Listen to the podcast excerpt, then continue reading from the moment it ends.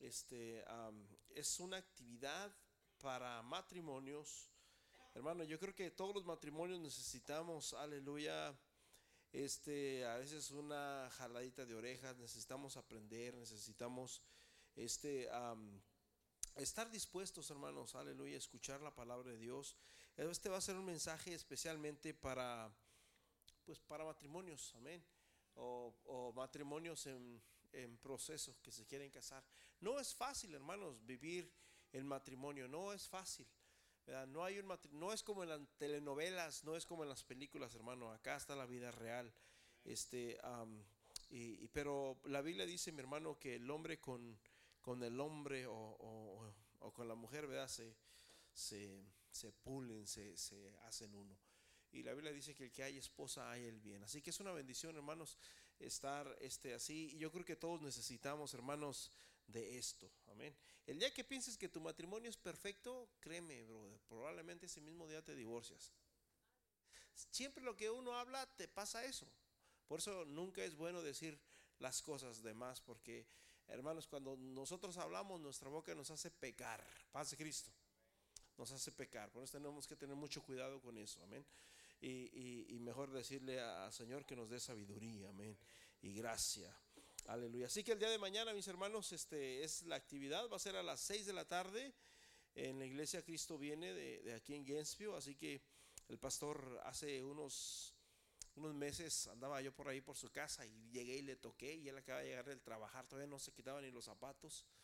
Y le caí de sorpresa, no se lo esperaba, ni yo tampoco, porque no era el plan, pero digo, vamos a saludar aquí al pastor.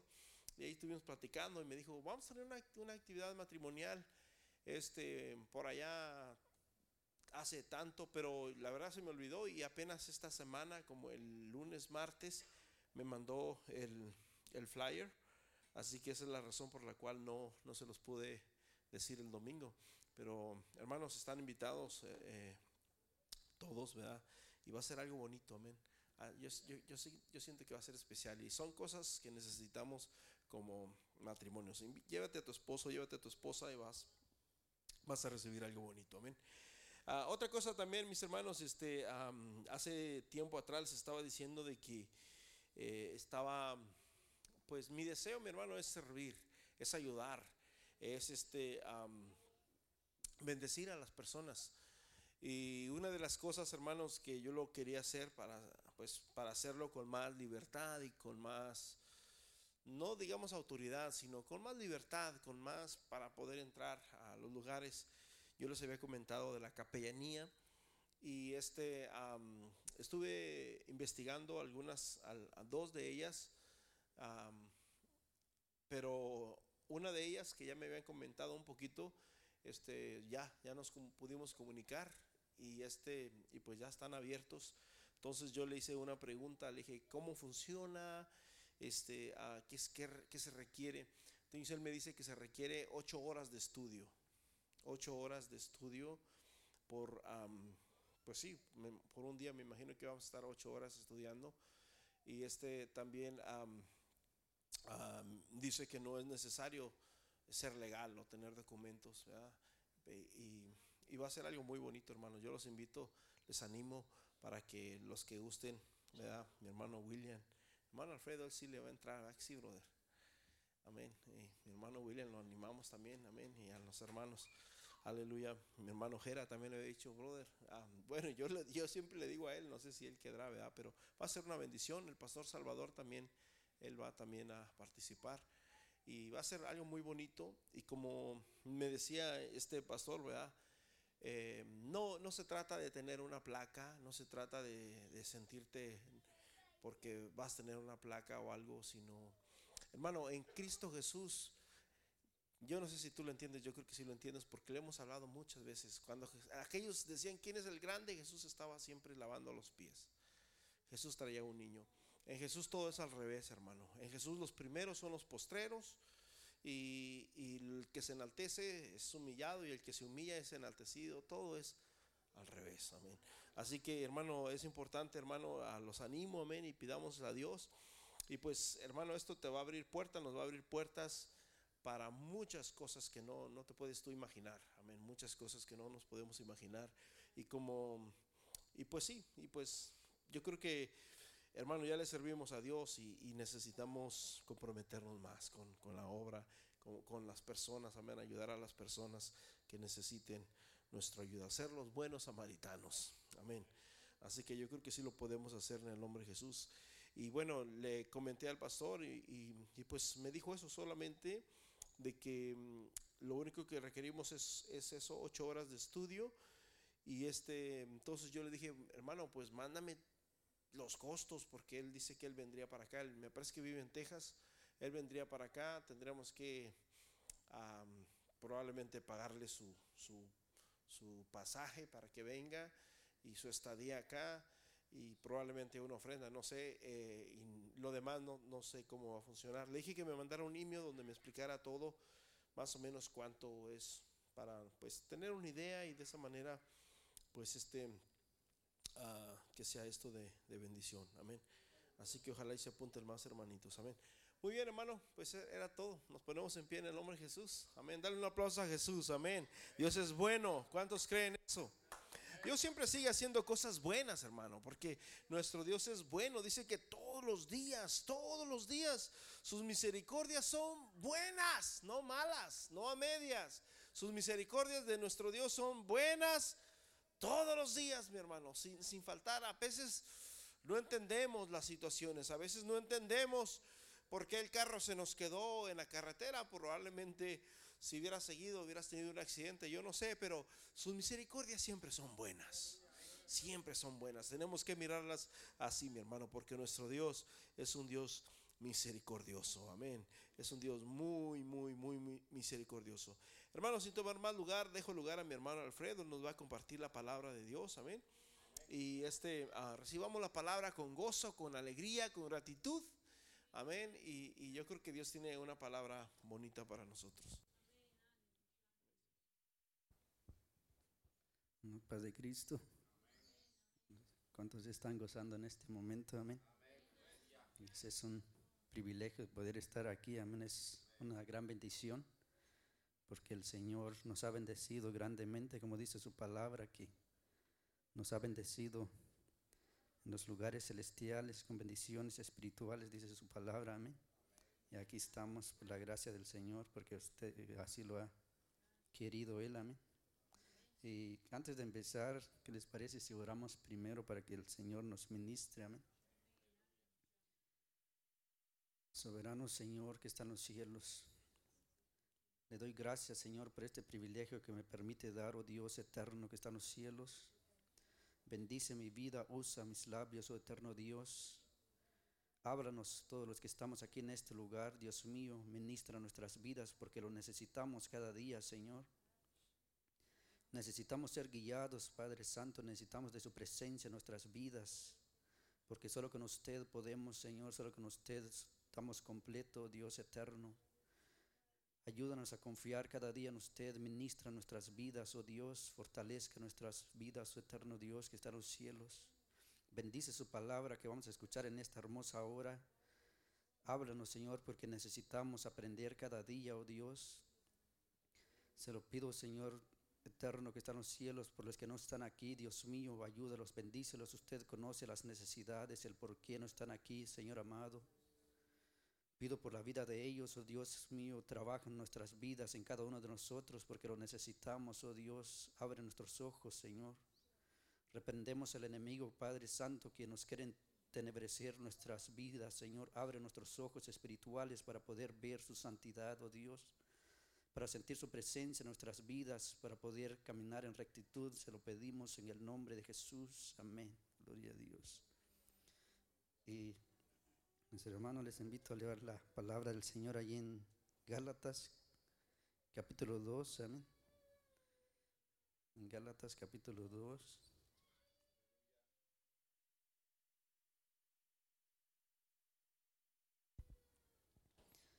Su verso 16 y vamos a leer un verso, amén. Ya cuando lo tengan todos, si me lo pueden confirmar con un amén para leerlo todos juntos. vamos a leer en el nombre de nuestro Señor Jesucristo. Su palabra dice así, sabiendo que el hombre no es justificado por las obras de la ley, sino por la fe de Jesucristo. Nosotros también hemos creído en Jesucristo para ser justificados por la fe de Cristo y no por las obras de la ley, por cuanto por las obras de la ley nadie será justificado. Amén. Pueden tomar sus asientos, mis hermanos. Sí. Bueno, este texto, bueno, yo estaba leyendo allí el libro de los Gálatas, amén. Y bueno, me llamó la atención eso de la, de la ley y la gracia del Señor, porque eso es lo que habla. Bueno, hay muchos temas aquí, ¿verdad? Hay muchos temas, pero como que el tema central es la ley y la gracia. Y bueno, traté de estudiar un poco sobre la ley y la gracia para que para poder entender algo sobre este tema que el apóstol estaba enseñando a los Gálatas, amén. Y bueno, creo que sabemos que, que la gracia del Señor es algo que no nos merecemos, amén. Es, no es algo que nosotros podemos alcanzar o podemos luchar para poder alcanzarlo. No, como dice su palabra, es un don de Dios, es un regalo de Dios. Eso es la gracia del Señor, esa es la gracia que, que Él se entregó por nosotros para redimirnos, dice su palabra. Somos por la sangre de Cristo, somos redimidos, comprados, nuestra deuda fue pagado, amén. Y esa es la, esa es la gracia, esa es la gracia del Señor. Y también la ley, o sea, la ley sabemos que la ley fue dada a la nación de, de Israel. Fue dada a la nación de Israel. Y bueno, o sea, cuando habla de la ley también sabemos que es el, o sea, sabemos que la ley fue dada a Moisés, amén, y los, como dicen que los cinco libros, los primeros cinco libros lo escribió Moisés. Y entonces ahí está registrada toda la ley, amén. Pero también, o sea, cuando también se refería al Señor de la ley, también hablaba de todo que el Antiguo Testamento, o sea, dice, o sea, la ley y los profetas.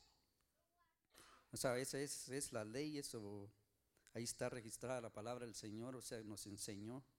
O sea, como dice, el propósito de la ley es como Dios reveló su carácter, amén.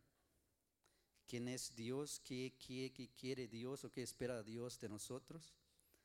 Y eso es lo que el Señor hizo, eso es lo que, por eso fue necesario, dice la palabra del Señor, que la ley fue añadida. Fue añadida, ¿por qué? O sea, para ver mostrar el carácter de Dios y enseñarnos a nosotros cómo, cómo debemos de vivir, cómo debemos y conocer al Señor también, como dijo el apóstol Pablo, yo no sabía que codiciar es pecado, si no dice la ley que codiciar es pecado. ¿Sabes? Es el propósito de la ley. Eso fue lo que, eso fue el propósito, entonces por eso que entonces, bueno, o sea, como digo, o sea, sí está, están esas ambas, los dos, y, y dice que, o sea, el apóstol Pablo dice que ya no estamos bajo la ley, ya no estamos bajo la ley y, y dice, o sea, porque por la ley nadie se justifica y por la ley nadie se salva. Eso es lo que, entonces, como vemos, si, como el texto que leímos, amén, el texto que leímos que dice que somos justificados por la gracia o sea, por la ley nadie será justificado. Y, o sea, qué, qué bendiciones tenemos en la gracia, amén. La gracia, o sea, tenemos grandes beneficios. O sea, el Señor, como digo, o sea, nos redimió, nos rescató. Ahorita somos salvos por gracia, o sea, por gracia somos salvos por la fe, como dice la palabra del Señor aquí, por la fe de Cristo. No, no es de nosotros, amén. Y entonces, y bueno, estaba viendo, sé qué bendiciones tenemos en la gracia, amén. Si me acompañan ahí en Romanos, vamos en Romanos capítulo 8. Tenemos grandes bendiciones, amén, en la estar bajo la gracia. Dice que estamos bajo la gracia. Y estar bajo la gracia, o sea, es una, aquí dice en Romanos 8, vamos a leer el verso 1 al 3, amén. Y aquí dice la palabra del Señor. Ahora pues ninguna condenación hay para los que están en Cristo Jesús, los que no andan conforme a la carne, sino conforme al Espíritu. Porque la ley del Espíritu de vida en Cristo Jesús me ha librado de la ley del pecado y de la muerte. Porque lo que era imposible para la ley, por cuanto era débil por la carne, Dios enviando a su Hijo en semejanza de carne, de pecado, y a causa del pecado condenó el pecado en la carne. Entonces así dice, o sea, somos libres de la condenación, amén. Esta es la bendición que tenemos en la gracia, que tenemos libertad. O sea, tenemos libertad, pero dice también el apóstol también que tengamos cuidado también de usar, o sea, no usar el libertinaje, dice la palabra del Señor. O sea, si hay libertad, el Señor nos libró del pecado, dice aquí. El Señor nos libró, nos rescató. Esa es una bendición que tenemos en la gracia, amén. Somos libres de la condenación, somos libres del pecado porque dice que el pecado se señoreaba de nosotros, que nos tenía esclavizado, dice la palabra también. Pero el Señor nos rescató porque Él lo condenó, dice la palabra, que lo condenó en la carne. O sea, el Señor lo condenó, el Señor lo venció, amén. Eso es lo que tenemos. Y allí también en Romanos 6, también en Romanos 6, y leemos ahí en el no, no es en Romanos 5, perdón. Romanos 5, 5, 9 y 10. Dice aquí la palabra del Señor, pues mucho más estando ya justificados en su sangre, por él seremos salvos de la ira, porque si siendo enemigos fuimos reconciliados con Dios por la muerte de, por la muerte de su Hijo, mucho más estando reconciliados seremos salvos por su vida. Amén. Dice que somos salvos de la ira porque el Señor, o sea, sabemos, como lo que estaba diciendo el hermano hace rato, que el Señor va a regresar un día. Y cuando va a regresar un día, cuando, como dice ya, cuando los salvos o los que quedamos, dice la palabra del Señor, que se, vamos a ser arrebatados. O sea, cuando ya los que van a quedar, o sea, son los que van a recibir la ira del Señor, amén. Ya van a ser juzgados, van a ser condenados, o sea, pero nosotros, por la gracia del Señor, no vamos, vamos a ser salvados. Vamos a ser salvados en esta, la ira, en la ira, amén. En esos tiempos no vamos a estar allí nosotros, en esos tiempos vamos a estar con el Señor, amén. Somos salvos, esa es la, y también, o sea, somos salvos también en la, por la, también allí como leímos en el 6.3, amén. En el 6.3 decía, no fue en el 8, amén, disculpe. En el 3 porque dice, porque lo que era imposible para la ley, por cuanto era débil, por la carne, enviando a su Hijo, dice, en semejanza de carne y de pecado, a causa del pecado condenó el pecado en, la carne. O sea, entonces, o sea, tenemos en Dios, o sea, tenemos vida eterna en Dios, amén. O sea, como sabemos aquí, que estamos aquí en este mundo, estamos aquí, somos peregrinos, dice, solo somos pasajeros, amén. Pero tenemos vida eterna en el Señor. Sabemos que un día estaremos en su presencia, eso es lo, más precioso. Esa es la, esperanza que tenemos nosotros, amén, como pueblos, como hijos de Dios. Todos los que hemos aceptado y recibido esta bendición, el Señor nos ha buscado y nos encontró. Y nosotros que lo hemos recibido, o sea, tenemos esa, la vida eterna en Cristo Jesús, amén. Esas son las bendiciones, o sea, la gracia, somos bendecidos grandemente, tenemos grandes bendiciones, como dice en Efesios. Dice que en Efesios tenemos grandes bendiciones espirituales. Las grandes bendiciones espirituales es, o sea que, bueno, yo estaba a veces cuando leo ese texto que dice que somos bendecidos espiritualmente, amén. A veces mi mente va, o sea, me pregunto, o sea, ¿qué, ¿qué son esas bendiciones espirituales que habla aquí? Y a veces mi mente va, creo que han escuchado, a veces unos dicen que allá vamos a tener una mansión y allá vamos a vivir, o sea, como que, pensamos como en las cosas de aquí, que vamos a recibir cosas materiales, cosas, o sea, como que mansiones o bendiciones, o sea, como que mi mente va por ahí. digo, o sea, como que, digo, o sea, ¿qué, qué son esas bendiciones? Y digo, o sea, ¿qué nos espera allá? Pero leyéndolo y viendo cada día, o sea, la palabra, o sea, cuando nos habla de bendición, o sea, desde aquí nos vamos, la- la palabra del Señor nos enseña también que las bendiciones ya lo estamos recibiendo en este, en este mundo, amén. O sea, es una gran bendición, es la bendición espiritual, es que el Señor nos ha rescatado y hemos aceptado a Cristo, o sea, la salvación que tenemos, esa es una gran bendición espiritual. Somos salvos, somos salvos, el Señor ya nos dio la bendición, el Señor ya nos alcanzó.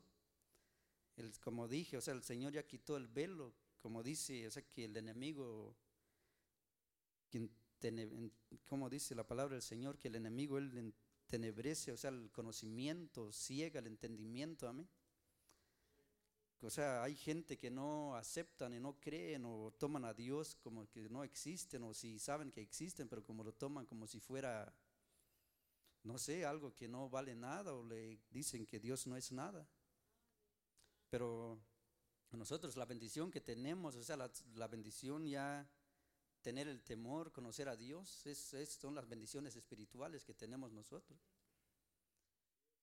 Ya tenemos salvación, el Señor nos enseña y cada día si seguimos adelante, el Señor nos va a seguir iluminando, amén, como dice su palabra, que su palabra es luz es luz a nuestros pies y podemos caminar nosotros, poder acercarnos, buscar cada día la santidad, porque es lo que necesitamos, buscar las- la, presencia del Señor. amén. Esas son las bendiciones, o sea, las bendiciones espirituales que tenemos en Cristo. Tenemos grandes bendiciones en su gracia, o sea, la gracia que habla aquí, esta es la gracia del Señor, amén. Y entonces la ley dice, o sea, si vamos ahí en Gálatas, ahí en Gálatas capítulo 3,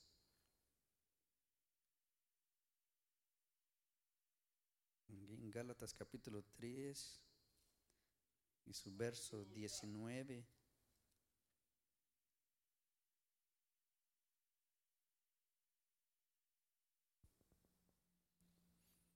Y aquí dice la palabra del Señor, Gálatas 3, 19. Entonces, ¿para qué sirve la ley? Fue añadida a causa de las transgresiones hasta que viniese la simiente en quien fue hecha la promesa y fue ordenada por medio de ángeles en mano de un mediador. O sea, aquí el apóstol dice que, o sea, que ya no estamos bajo la ley, sino que bajo la gracia. Entonces, o sea, ¿para qué dice? O sea, ¿para qué sirve la ley? Entonces, si ya no estamos bajo la ley, entonces, ¿para qué se fue dada la ley? Pero dice, o sea, dice aquí la palabra del Señor, o sea, fue añadida. Y fue añadida, o sea, añadida a qué? Fue añadida la gracia, porque la gracia del Señor siempre ha existido desde, creo que desde la eternidad y para la eternidad, amén. La gracia siempre ha existido, los antiguos vivieron bajo la gracia. O sea, vemos cuántos ejemplos, es como el ejemplo del rey David, amén, que creo que todos lo sabemos cuando, cuando pecó. Y cuando le pidieron que juzgara un caso y él dijo que ese hombre sería, es digno de muerte. Eso fue, el, eso fue lo que dijo, o sea, eso es porque eso era la ley, es, es la ley. Pero el Señor lo perdonó, o sea, ¿y por qué lo perdonó? O sea, por la gracia del Señor fue perdonado a mí. O sea, la gracia siempre ha existido, la gracia, o sea, la gracia es eterna. Y aquí dice, aquí nos enseña, o sea, fue añadida. O sea, y añadir es algo como, bueno, busqué yo la definición de añadir, dice, es, dec- es decir, algo más de lo que ya se había dicho para completarlo, adecuarlo. O sea, esto ya, estas leyes, esto ya estaba en la palabra del Señor desde antes. Esto fue lo que el Señor enseñó desde antes, desde el principio, desde Adán. amén. O sea, ya estas leyes ya existía, ya existía, pero fue añadida, o sea, como que, o sea, como que fue aplicada, como quien dice. Se aplicó la ley, se aplicó los mandamientos del Señor. Eso fue lo que pasó. eh, Y si vamos ahí en Romanos, vamos en Romanos 6, 6, 14.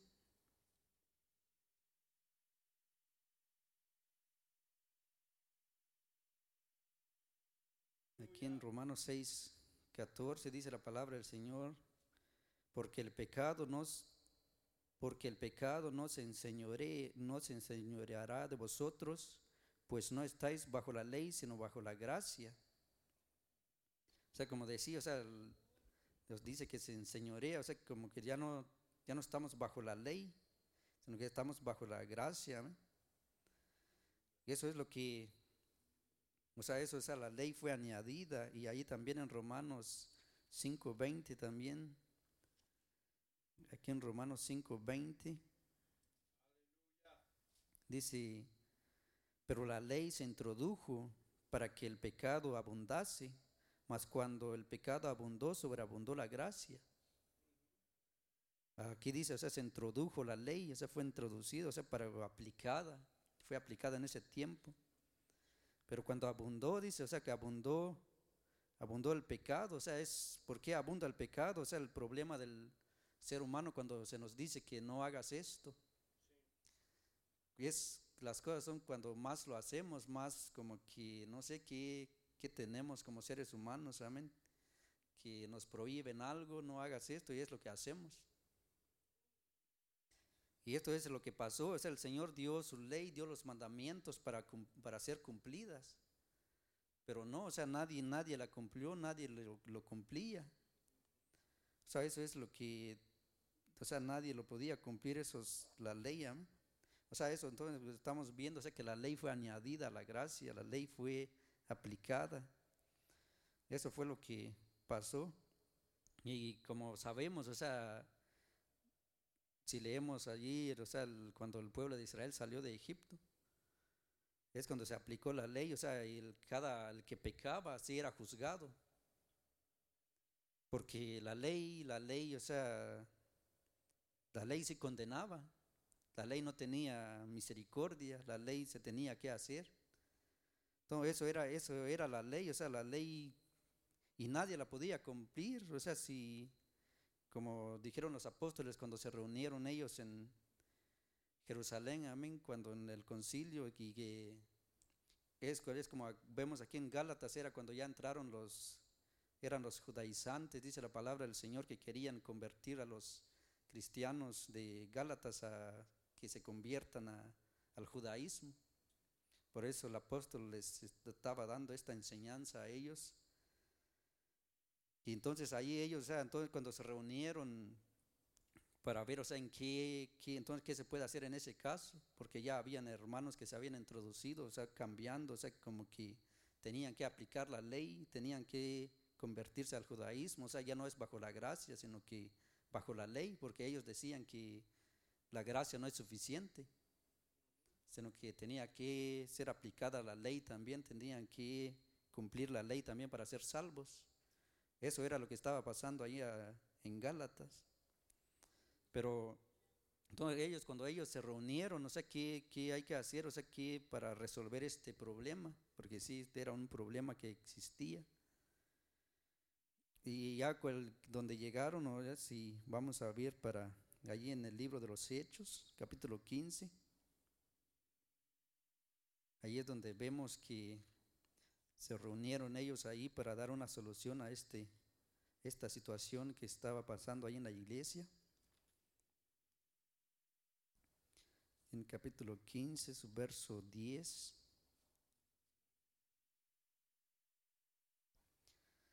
Dice, ahora pues, ¿por qué tentáis a Dios poniendo sobre la cerviz de los discípulos un yugo que, ni nuestros padres ni nosotros hemos podido llevar. O sea, aquí es el, aquí dice que es Santiago el que se levantó, o sea, dice, o sea, porque ellos los quieren convertir al judaísmo. Y aquí dice él que, o sea, nadie lo ha cumplido. Ellos eh, él no dijo, nosotros lo estamos cumpliendo. Dijo que, o sea, ni nuestros padres ni nosotros lo, lo pueden cumplir. O sea, nadie, nadie puede cumplir la ley. Por eso nadie podía ser salvo por la ley. Y como dije, o sea, la ley condenaba y nadie, es así. Y dice en Santiago, dice, en Santiago dice que aunque tratemos de cumplirla, quizás podemos cuidarnos en una área, decir, bueno, pues en esto, tal vez no mentir, bueno, mentir, no miento, entonces allí estoy cumpliendo, cumpliendo la ley, porque no miento. Pero dice Santiago que si lo fallamos en otra o le fallamos en otro, por eso dice, o sea, también dijo que no adulterarás, no robarás. Entonces, pero si fallamos en otra, dice que somos transgresores y entonces fallamos, o sea, dice que quebrantamos toda la ley. Entonces, o sea, aunque tratemos, o sea, aunque tratemos de hacer lo que hacemos, tratemos, o sea, esforcémonos, o sea, esforcémonos de buscar y de hacer las cosas bien.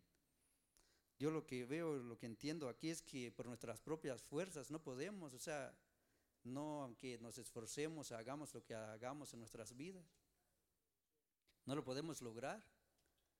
O sea, todo lo que, o sea, quien lo logró es el Señor Jesucristo, o sea, y dice, o sea, por la fe en Cristo es donde nosotros podemos buscar, o sea, la presencia del Señor es lo que necesitamos nosotros en realidad, o reconocer que necesitamos a Dios todos los días de nuestras vidas, o sea, sea, grande o pequeño lo que hagamos, creo que tenemos que aprender a dependernos de Dios. ¿amén?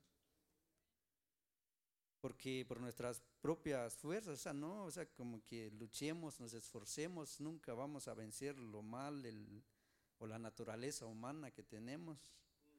Va a ser, como también dice en Gálatas, o sea, las, las obras de la carne, dice, o sea, da una lista de las obras de la carne también. Y eso es lo que tenemos y si nos esforzamos nosotros solos no vamos a poder, por eso necesitamos la presencia del Señor, necesitamos que el Señor sea el que nos guíe, amén, pedirle la ayuda al Señor. Pues solo así podemos vivir y disfrutar o sea, de las bendiciones espirituales que tenemos, de lo que nos habla. O sea, el Señor nos bendice, el Señor nos guía, o sea, podemos confiar en el Señor y decir, o sea, ayúdanos, guíanos, porque lo necesitamos. Ministra nuestras vidas, porque sin el Señor, o sea, nada, nada podemos hacer. Ya sabemos que solo uno fue el que lo cumplió y sabemos que es nuestro Señor Jesucristo. Él fue el que cumplió todo, toda la ley.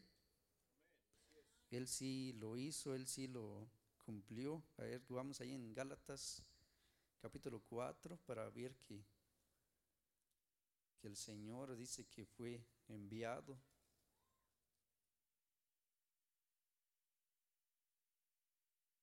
Gálatas capítulo 4. Vamos a leer del 4 al 7.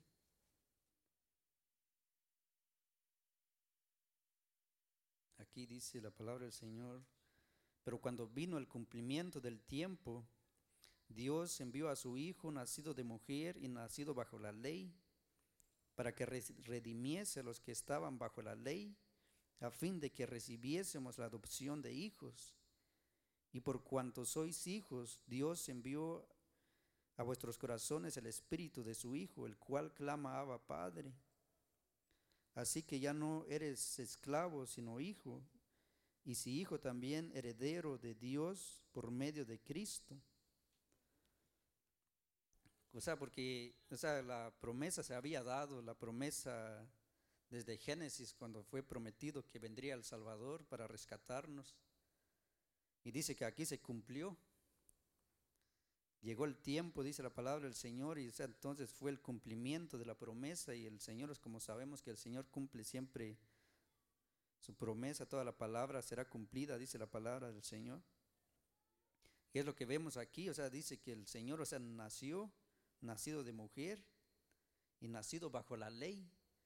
¿Y por qué bajo la ley? O sea, es para, para cumplir la ley. O sea, ahorita el Señor dio sus leyes, sus mandamientos, dice, o sea que fue por un, hubo un intermediario cuando la ley fue dada. Y es como nos ha dicho siempre el pastor, dice que, o sea, que la ley de Moisés, ¿por qué dice, o sea, la ley de Moisés? Porque Moisés fue el intermediario, fue el que el Señor usó para que él diera la ley al pueblo. Entonces, por eso dice, fue el que todo eso fue lo que pasó. Entonces, o sea, él cumplió, vino a cumplir la ley.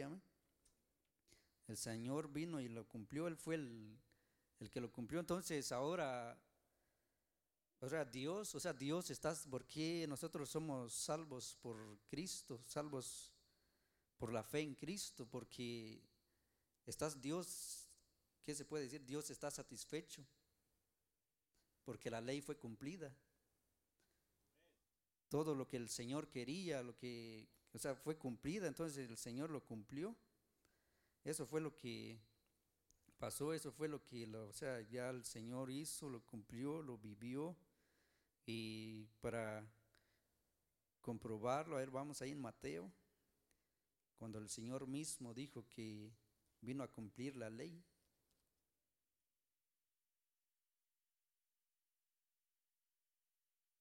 Mateo capítulo 5.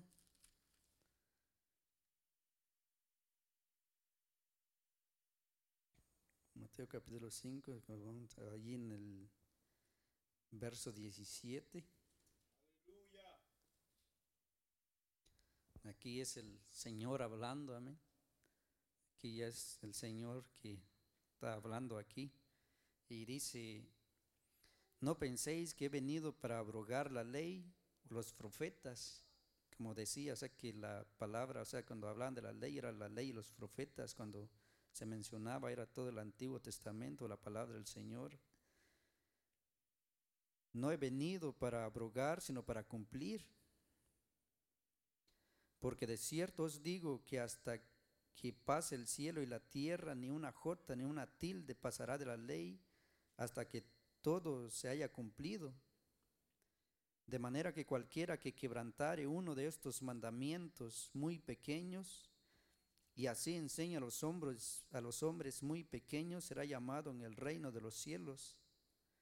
Mas cualquiera que, lo, que los haga y los enseñe, éste será llamado grande en el reino de los cielos. Porque os digo que si vuestra justicia no fuere mayor que los de los escribas y fariseos, no entraréis en el reino de los cielos. O sea, aquí dice el Señor, o sea, que Él lo cumplió, o sea, Él no, Él dice, o sea, no he venido para abrogar, sino que Él lo vino a cumplir. O sea, el Señor sí lo cumplió, el Señor sí la, sí lo hizo. Entonces, cuando el apóstol Pablo estaba dando esta enseñanza, cuando decía, o sea, que ya no estamos bajo la ley, pues no quiere decir que ya no, bueno, ya no hay que cumplirlas. Entonces ya no estamos bajo la ley, entonces puedo hacer lo que quiero porque ya no estoy bajo la ley. Ya puedo mentir, puedo robar, puedo matar porque ya no estoy bajo la ley. No es lo que el apóstol Pablo estaba queriendo decir, es la enseñanza y el mismo Señor Jesucristo también, o sea, dice, o sea, él vino a cumplir, no dice, o sea, que ya no va, la ley ya no va a valer, ya no lo vamos a seguir. Eso es, entonces, o sea, entonces como que y viendo aquí el mensaje del Señor, o sea, la ley, ahora, o sea, que a veces quizás podemos decir, bueno, estamos bajo la gracia, ahorita sí, podemos hacer lo que queremos, pero como dije, o sea, no, no, no es así. Ahorita, como dije hace rato, o sea, que sí podemos vivir, amén, podemos caminar con la ayuda del Señor, o sea, con la ayuda del Señor, porque sabemos que el Señor, Él ya lo cumplió.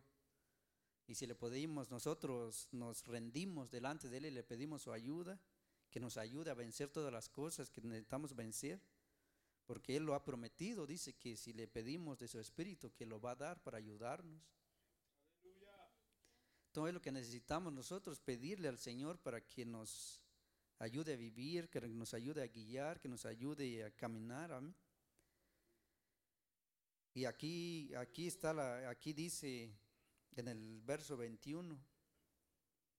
Dice, oíste que fue dicho a los antiguos, no matarás, y cualquiera que matare será culpable de juicio.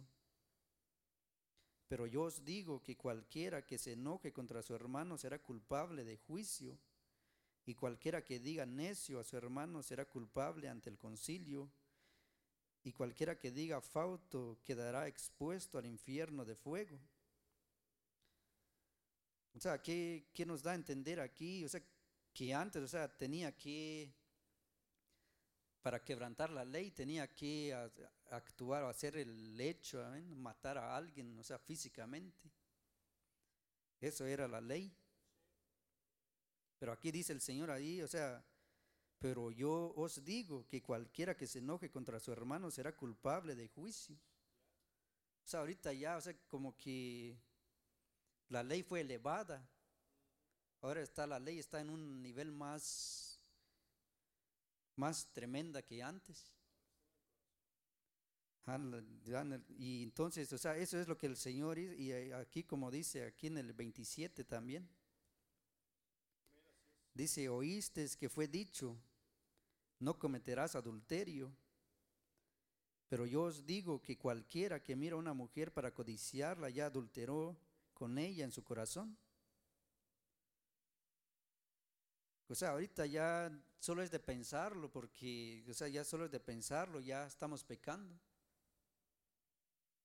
¿Y de dónde viene? O sea, ¿de dónde viene? O sea, todo el pecado, como dice, o todo se empieza en el corazón, en la mente, cuando llegamos a pecar, cuando fallamos, ¿de dónde se empieza? O sea, todo ya empieza del corazón, ya lo está pensando cómo lo va a hacer, cómo va a actuar, dónde lo va a hacer, cuándo y cómo. Entonces, como dice Santiago, a ver, vamos ahí en Santiago, es todo lo que pasa ahí en en Santiago capítulo 1.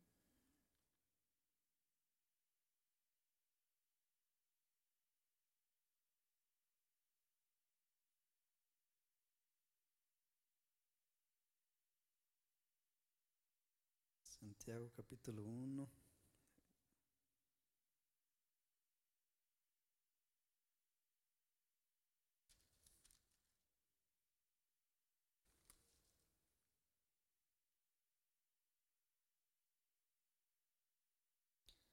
Aquí es donde nos habla que, que donde, cómo empieza el pecado y cómo da a luz.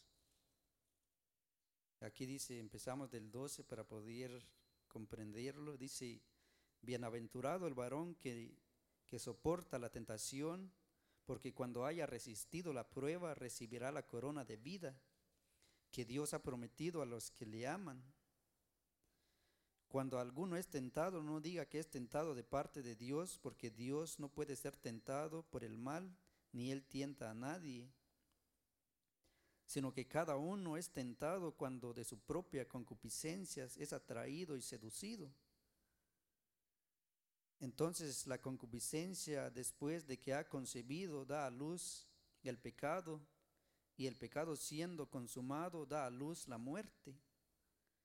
Amados, hermanos míos, no erréis. O sea, la palabra concupiscencia dice, o sea, los pensamientos, los deseos. Y es donde empieza, o sea, empieza de allí, dice, o sea, que empieza de nuestros corazones, nuestros pensamientos, todo lo que hacemos.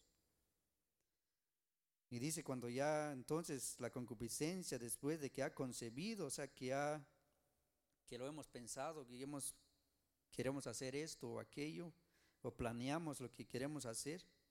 Dice, o sea, da a luz el pecado, es, lo llevamos al acto. En la ley era cuando se llega al acto, es cuando era juzgado la persona.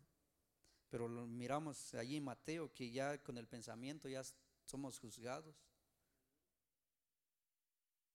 Entonces, o sea, esto, es, era la enseñanza del apóstol Pablo cuando le estaba diciendo que ya no estamos bajo la ley, sino que bajo la gracia.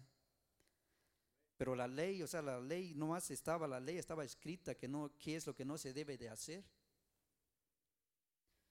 Y como decimos, o nadie lo podía cumplir. Pero aquí vemos, o sea, bajo la gracia, ¿cuál es la diferencia? O sea, vemos que, como digo, o sea, que fue elevada, la ley fue elevada.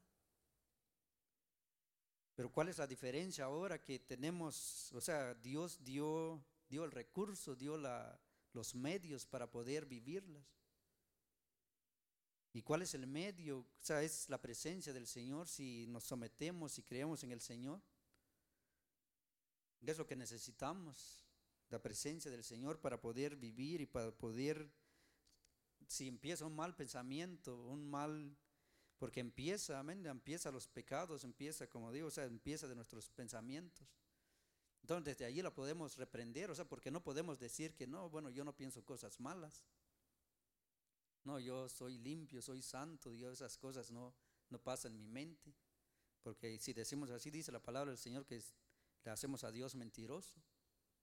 Y no es cierto, nosotros pensamos cosas, pero gracias al Señor, o sea, nos ha dado su Espíritu que nos reprende, amén. Cuando vienen esas cosas, nos reprende, dice, o sea, no pienses eso, no hagas eso.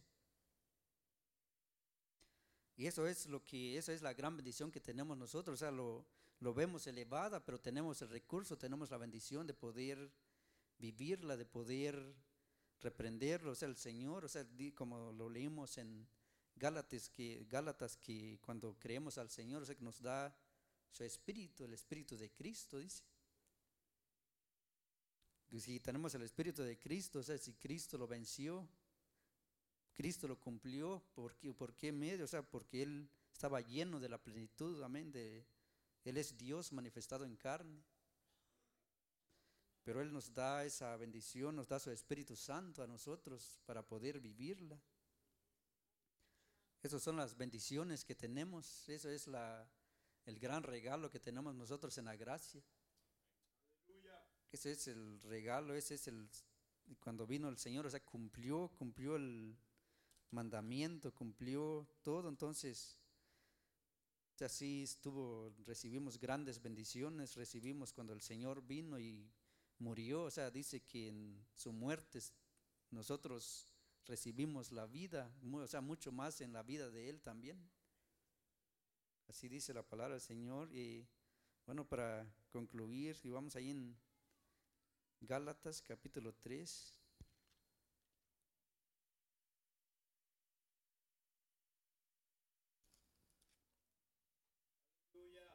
Gálatas capítulo 3, versículo 13.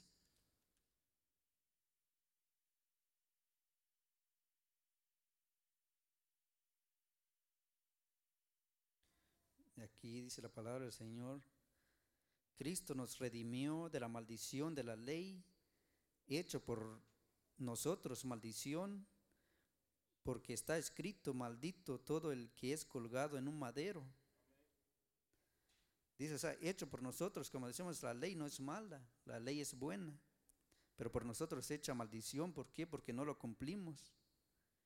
Pero dice, o sea, que el Señor, Él nos redimió, nos rescató, la, la ley pedía sacrificios. Como nos damos cuenta, o sea, los israelitas, ellos tenían que hacer sacrificio por sus pecados. Cuando pecaban tenían que hacer una ofrenda por sus sacrificios. Y Cristo se entregó por nosotros, se entregó por nuestros pecados, Él se sacrificó. Cumplió esa ley también, o sea, se, se sacrificó Él mismo. Y eso es lo que nosotros, o sea, es el Señor, o sea, nos redimió, o sea, somos redimidos, somos rescatados, sea, es pagado nuestra deuda, o sea, si hemos pecado, entonces podemos venir al Señor, pedirle perdón. Pedirle perdón para que sea el Señor el que nos ayude a seguir adelante y ministrar nuestras vidas, porque el Señor dice que sus misericordias son nuevas cada mañana. Podemos acercarnos, dice, ante el trono de la gracia y pedirle perdón por nuestros errores, por nuestros pecados que hemos cometido. Amén. Y el Señor es fiel y nos perdona. Y esa es la bendición, ese es el regalo que tenemos ahora. Esta es la. Tenemos al Espíritu Santo y la gracia, o sea, entonces podemos, ojalá que sí, sea de bendición, ojalá que sí. Bueno, yo aprendí mucho con esto, con esto y espero que sea de bendición para ustedes también. Yo aprendí, o sea, como digo, o sea, la palabra del Señor nos enseña cada día.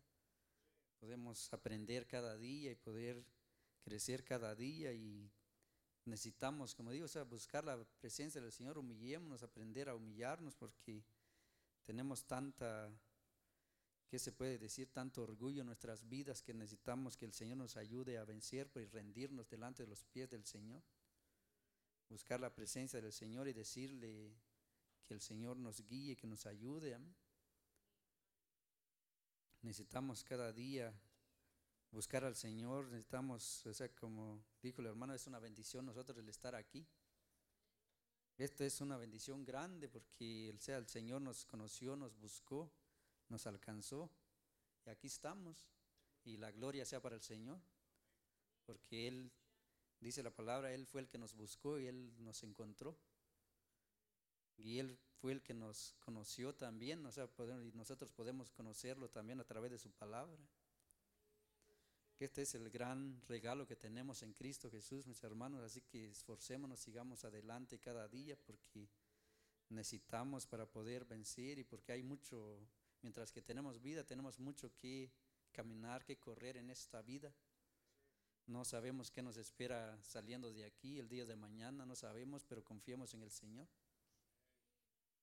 Pidamos la guía del Señor, que el Señor los ministre y que Dios les bendiga a cada uno de ustedes y gracias por su atención. Amén.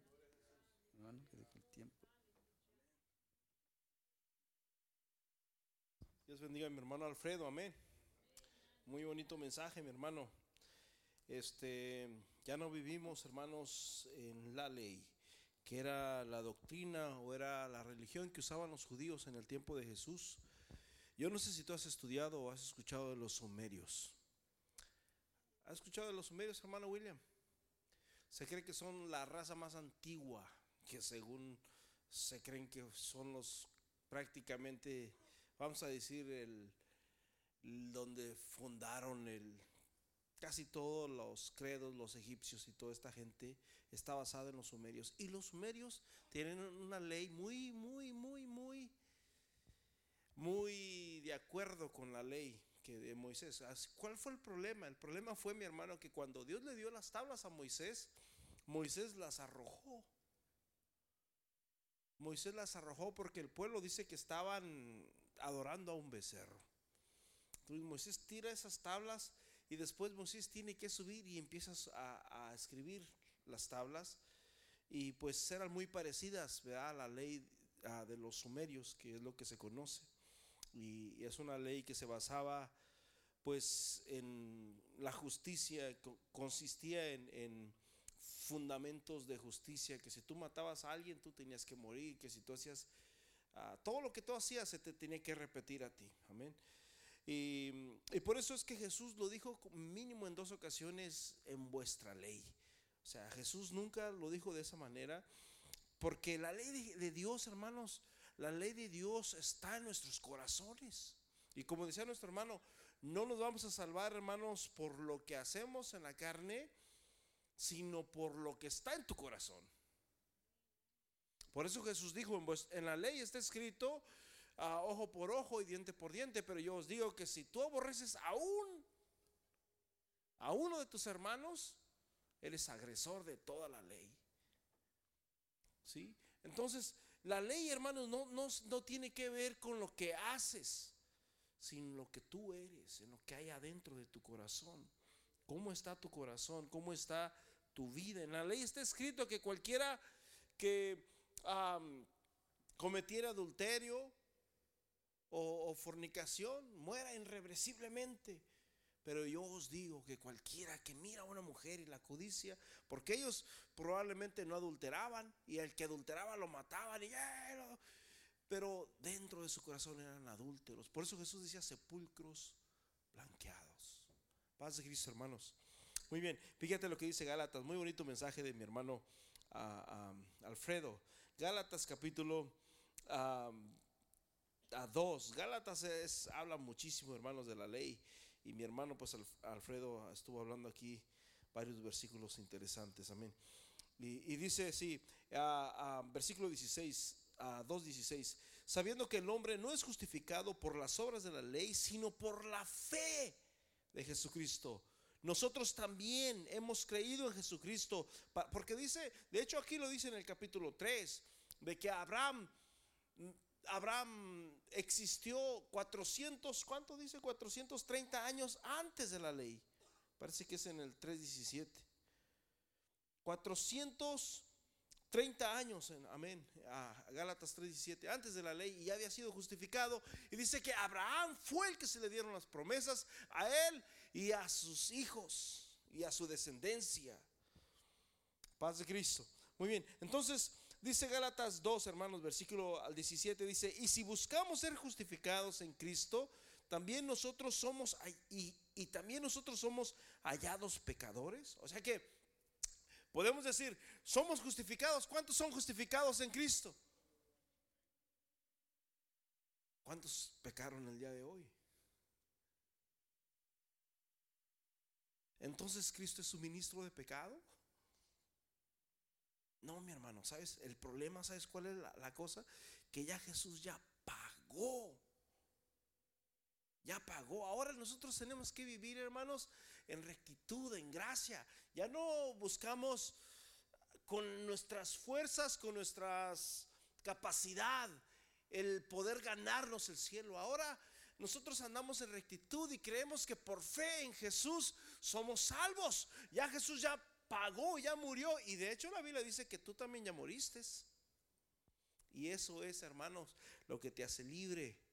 Escúcheme bien, una persona cuando muere, una persona, supongamos que hay un preso en la cárcel porque lo agarraron, mató a algo, lo agarraron con las manos en la masa, yo no sé. O sea, tiene todas las evidencias, lo fotografiaron, es más, una cámara, salió en una cámara, ahí salió todo lo que hizo. O sea, no hay forma de que se pueda escapar. Ahí está, está él es culpable porque mira, ahí entró, todas las evidencias, las huellas, la sangre, la cara, o sea, no hay nada que se pueda hacer. Entonces esa persona la llevan a la cárcel, pero se muere en la cárcel. Y una vez cuando muere en la cárcel se firman el acta de difunción. Y cuando firman esa acta de difunción, hermanos, esa persona supongamos que resucita, por alguna razón resucita, pero ya está, ya está sellado que estuvo muerto. Esa persona por ley, hermanos, es libre. Porque no lo pueden juzgar dos veces por el mismo pecado.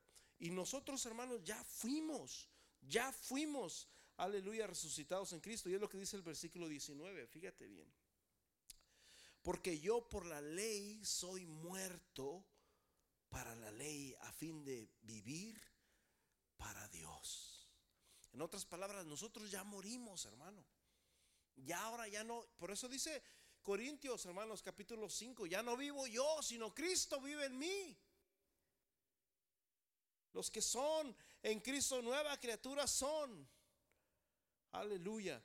Amén. Entonces, hermanos, nosotros, por eso es que la ley ya no tiene jurisdicción para nosotros, porque ya morimos, hermanos, para esa ley. Y lo dice Romanos 6 también.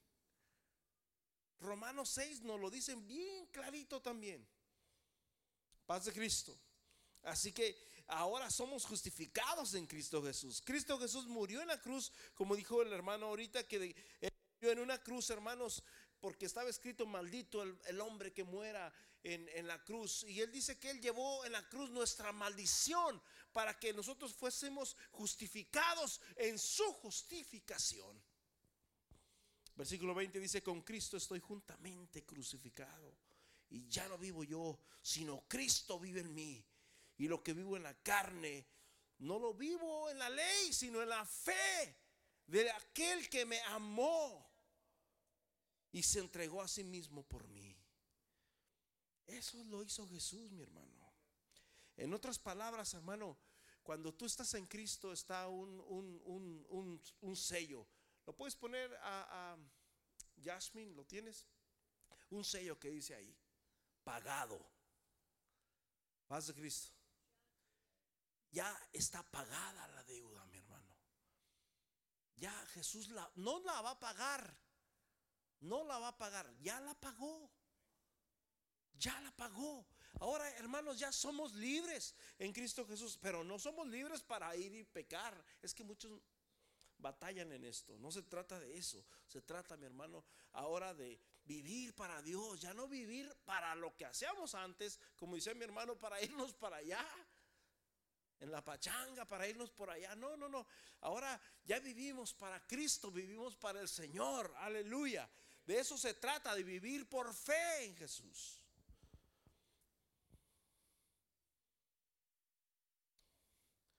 Amén. Así que eso, eso fue lo que Jesús hizo.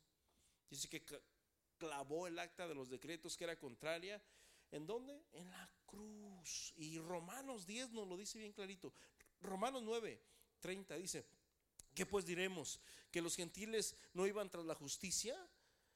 ¿Qué pues diremos? Que los gentiles que no iban tras la justicia han alcanzado la justicia. Es decir, la justicia que es por fe. Mas Israel que iba tras una ley de justicia no la alcanzó. ¿Por qué? Porque iban tras ella no por fe, sino por obras de la ley, pues tropezaron en la piedra de tropezadero. O sea, los gentiles no buscaban la justicia y encontraron justicia. Y el pueblo de Israel que buscaba la justicia bajo normas, dice que no la encontraron porque no iban con fe, sino iban de acuerdo a sus propios méritos, de acuerdo a sus propios ah, logros. Y no se trata, hermano, de que yo soy bueno, nosotros no somos buenos. Esta carne, mi hermano, no es buena. ¿Sabes? Esta carne, este cuerpo es un vehículo, así como tú te subes a tu vehículo lo manejas. Así también nuestra carne es un vehículo, mi hermano. Dentro de ti está un alma. El alma, hermanos, es la que está dentro de ti y ahí es donde están tus emociones. Ahí es donde están y depende de ti cómo quieres manejar el vehículo. Si eres bien enojón, si eres bien este a, a que te molestas por todo, mi hermano, así vas manejando tu vehículo. Esta carne es un vehículo. Lo que está adentro, hermanos, adentro, es el alma, es lo que conduce y es lo que nos hace, hermanos, ser como somos. Paz de Cristo. ¿Sí me entendieron? Muy bien. Entonces dice, no iban por fe. Versículo 10, capítulo 10, Romanos 10. Dice, nomás estoy dando, hermano, porque este tema está, está tremendo, amén. Y Romanos 10 dice, porque ciertamente el anhelo de mi corazón y mi oración a Dios por Israel es para salvación porque yo les doy testimonio de que tienen celo de Dios. Yo, soy testigo de que son celosos de Dios. Lo está diciendo, hermanos, un hombre celoso, Pablo. Él estaba diciendo que en, en cuanto a la, a la ley era irreprensible. Yo doy testimonio de que son bien celosos de parte de Dios, pero no conforme a ciencia. No tienen no, no, no hay. Ah, no hay ciencia. Es como, hermanos, si nosotros decimos que somos cristianos, aleluya, gloria a Dios, aleluya, pero somos chismosos. No hay ciencia. Eres cristiano, aleluya, gloria a Dios, aleluya, pero eres mentiroso y hablas unas mentiras. No hay ciencia. ¿Sí me entiendes? Somos cristianos, aleluya, gloria a Dios, pero difamamos. No hay ciencia, mi hermano. No tiene sentido. No hay sentido. O sea, ¿cómo? ¿Dónde? ¿Cuándo? Yo, yo no le encuentro lógica, no le encuentro... Mm, ¿Cómo, ¿Cómo puedo ensamblar eso? Jesús dijo bien claro, si ustedes no perdonan, tampoco mi Padre los va a perdonar. Y era lo que tenían ellos. Eran celosos de parte de Dios, pero no tenían ciencia. ¿Por qué? Porque no movían ni con un dedo lo que ellos decían.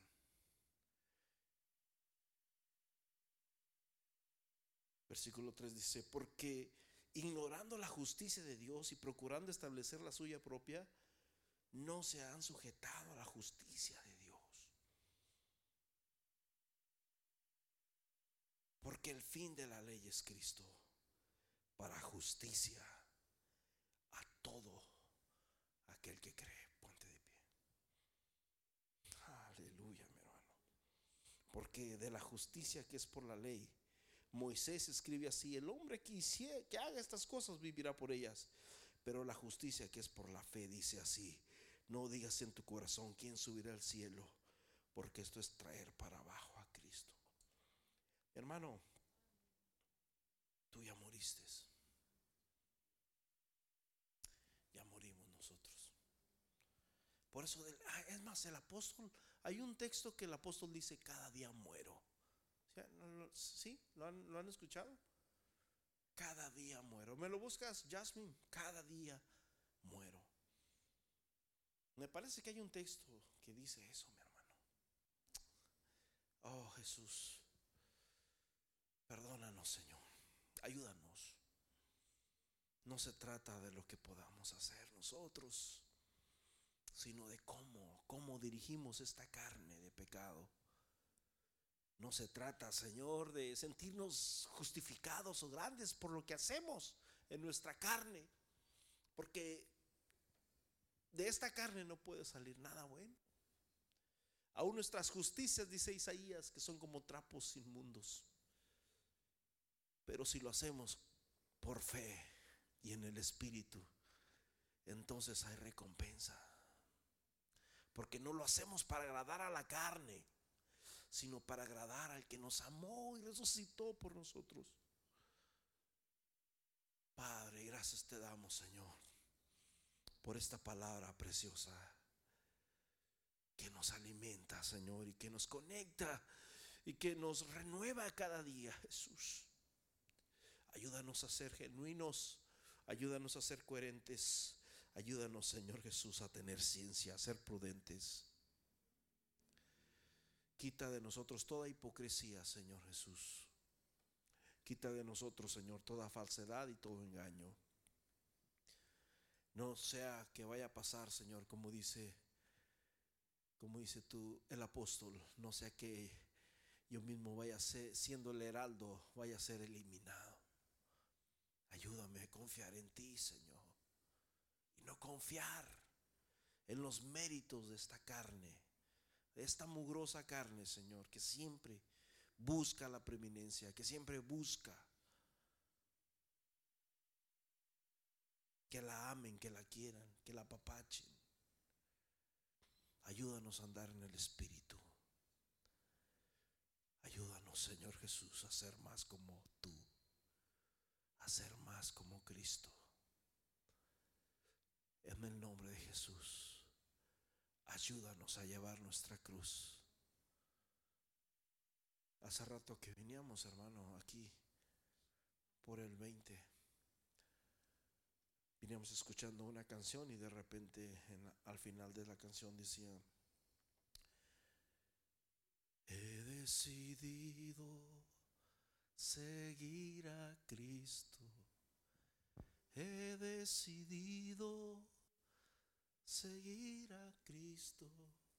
Y luego hay una palabra que decía, la cruz. La cruz está enfrente de mí, algo así decía, y el mundo atrás quedó. La cruz está frente de mí, algo así, y el mundo atrás. Y yo me ponía a pensar, no le dije a mi esposa, casi se lo iba a decir. ¿Sabes qué significa eso?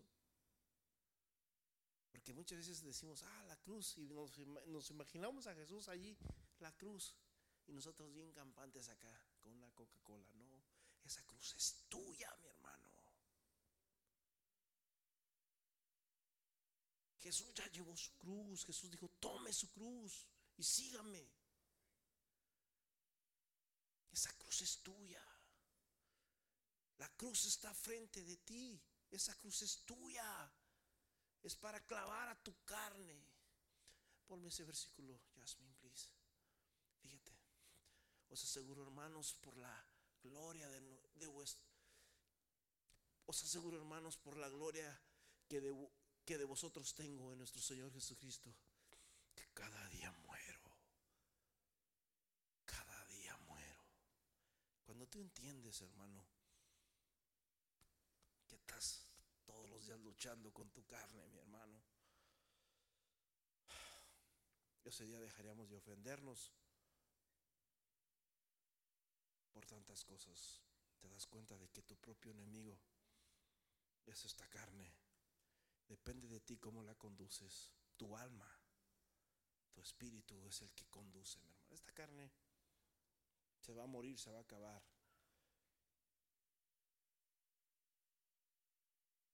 ¿Cómo la quieres conducir? Así como tú te subes al carro y lo prendes y lo conduces y lo guías, hermano. Y así cuidamos también a nuestra carne, ¿verdad? Pero acuérdate bien, la carne solamente es un vehículo. Amén. Lo que está dentro es lo que cuenta. Jesús dijo, el espíritu es el que da vida a la carne, para nada aprovecha. Dios me los bendiga. Les amo en el amor de Cristo. esperamos el domingo. Invitemos a personas, hermano. Amén. Y este y el día de mañana, pues si gustan, vayamos, hermanos, a, a aprender la palabra de Dios a las que les dije